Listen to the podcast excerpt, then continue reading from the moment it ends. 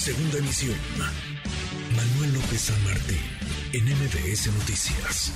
Le agradezco mucho estos minutos a Lisa Sánchez, directora general de México Unido contra la Delincuencia. Lisa, qué gusto, ¿cómo estás?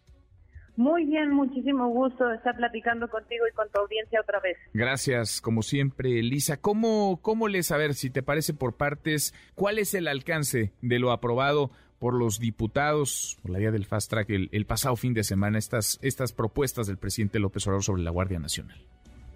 Pues mira, son particularmente peligrosas y la magnitud de los cambios y su profundidad son aún mayores de lo que imaginábamos en nuestras peores pesadillas.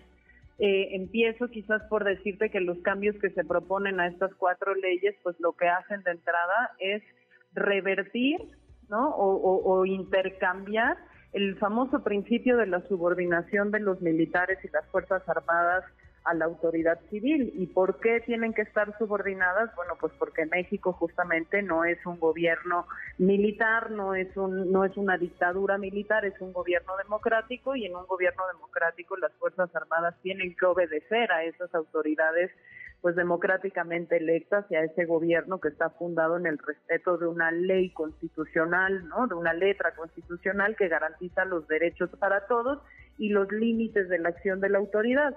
Y lo que están haciendo al entregarle esta eh, Guardia Nacional a la Sedena y sobre todo al hacer modificaciones en la ley de Guardia Nacional diciendo que es la Guardia Nacional quien auxiliará a las Fuerzas Armadas en tareas inconstitucionales de seguridad pública, pues es simplemente ya aceptar que la seguridad pública se va a decidir, se va a operar, se va a ejecutar desde una Fuerza Armada, que la Guardia Nacional se va a volver la cuarta columna armada de las Fuerzas Armadas bajo el control de la Sedena y que serán entonces pues esos pocos elementos civiles que tiene la Guardia Nacional quienes estarán obedeciendo a la Fuerza Armada y no al revés.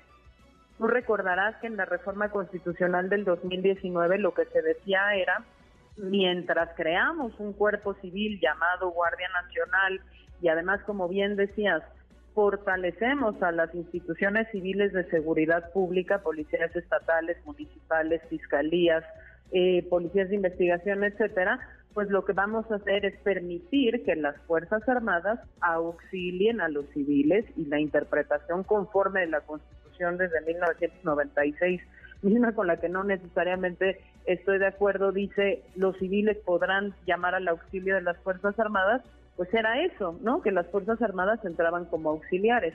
Ahora no, ahora es las Fuerzas Armadas decidirán, harán el plan de seguridad pública, optarán cómo se hace el despliegue, cómo se hacen los reclutamientos y la Guardia Nacional deberá auxiliarles.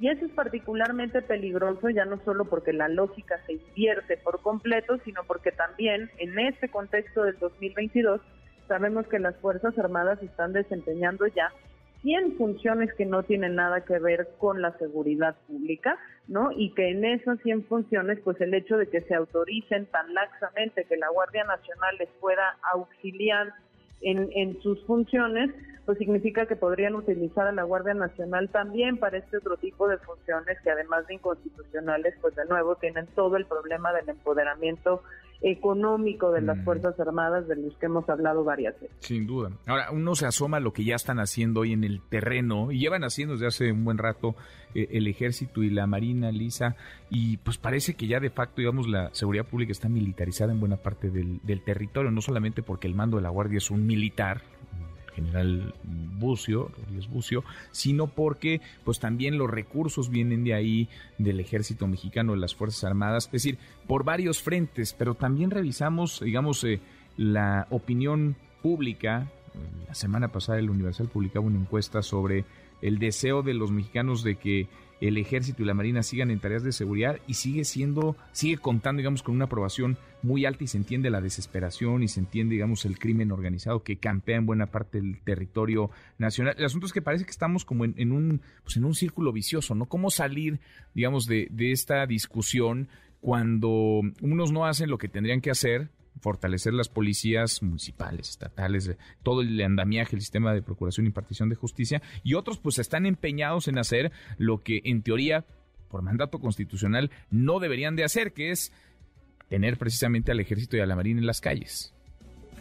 tienes toda, toda la razón en que todas estas pues, son observaciones legítimas y, y, genuinamente también preocupaciones eh, vigentes. Ahora yo, yo cambiaría un poquito los términos de la discusión para decirte cómo hemos funcionado históricamente para seguir legitimando ese aparente círculo vicioso. Le entregamos a las Fuerzas Armadas más funciones de las que deben dar con por lo tanto les pagamos un sobresueldo de policías que no le estamos pagando a las policías y les transferimos recursos del ámbito civil al militar para que lo hagan y luego volvemos y a la vuelta de unos años decimos están débiles las policías, no están bien fondeadas, no están bien equipadas, por lo tanto no podemos sacar a los militares de estas funciones porque no hay quien cache pues, lo que tendríamos que hacer. Y entonces nuevamente vivimos un ciclo de otra modificación legal en donde les ampliamos el plazo y les damos más facultades y luego nos sorprendemos porque no va a haber capacidad ya digamos no en las policías, sino tampoco en los administradores de aduanas, ni tampoco va a haber en la creación de infraestructura pública, ni tampoco va a haber en la, en, la distribución de bienes y servicios públicos, y así nos vamos a pasar otros 40 años. ¿Cuál es el problema? Pues el problema es eh, tener a los militares que de facto están haciendo seguridad pública hoy por hoy no es un problema de legalizarlos o no legalizarlos ahí es en donde quiero cambiar los términos de la discusión. esta, esta, este paquete de reforma legaliza lo que sucede en los hechos, sí, pero el problema no es que lo que suceda en los hechos sea solamente ilegal o inconstitucional, el problema es que llevamos 16 años con un crecimiento exponencial de efectivos militares dedicados a la seguridad pública, desplegados en todo el territorio nacional, y la explosión de homicidios fue lo que sucedió. De 8 homicidios por cada 100.000 habitantes subimos a 24 homicidios por cada 100.000 habitantes y hoy en día, incluso con la reducción del 9% en el primer semestre de este, de este año en materia de homicidios, seguimos estando por encima de un promedio diario de 90 asesinatos. El problema es que esta, este cambio legal o esta legalización de lo que sucede en los hechos, pues lo único que termina por hacer es perpetuar una estrategia de seguridad fallida que causó más violencia, que causó un, actuar del Estado en donde ha habido los famosos eh, víctimas ¿no? de violaciones graves a los derechos humanos eh, por parte de la ciudadanía que no tiene nada que ver con la delincuencia y al mismo tiempo y quizás igualmente grave se ha descuidado la prevención del delito y la persecución de los delitos que dejan víctimas.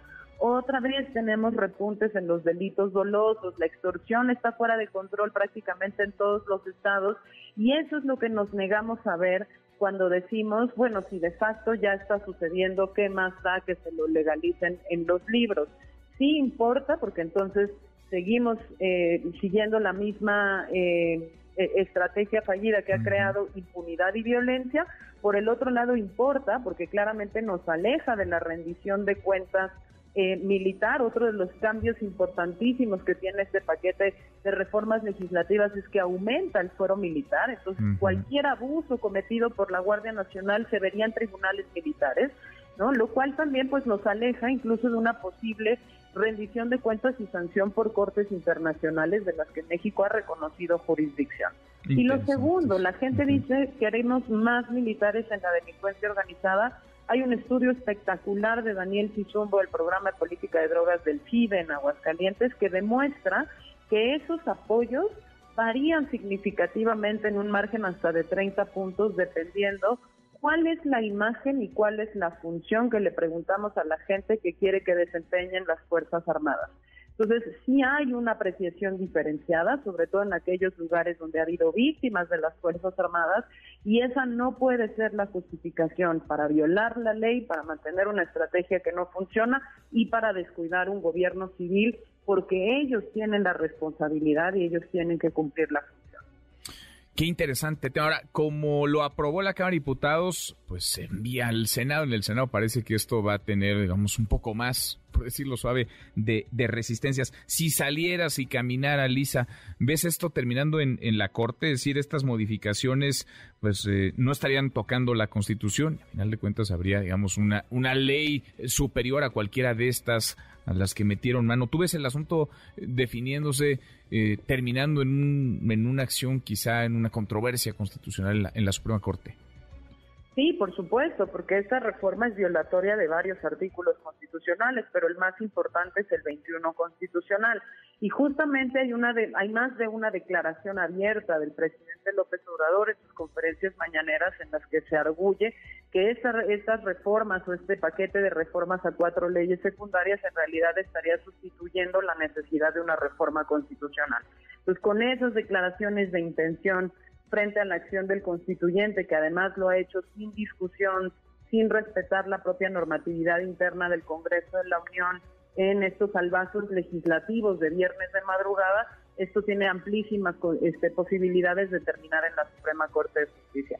¿Qué me preocupa? Que los temas de militarización, particularmente en esta administración, no se han discutido, no han sido listados para su discusión y votación, y entonces estaríamos hablando pues de un sexenio que completo se fue con el silencio cómplice de la Corte. Qué tema, qué temas y qué polémica. Lisa, gracias como siempre. Te agradezco muchísimo, un abrazo. Otro para ti, buenas tardes, Lisa Sánchez, directora general de México Unido contra la Delincuencia. MBS Noticias.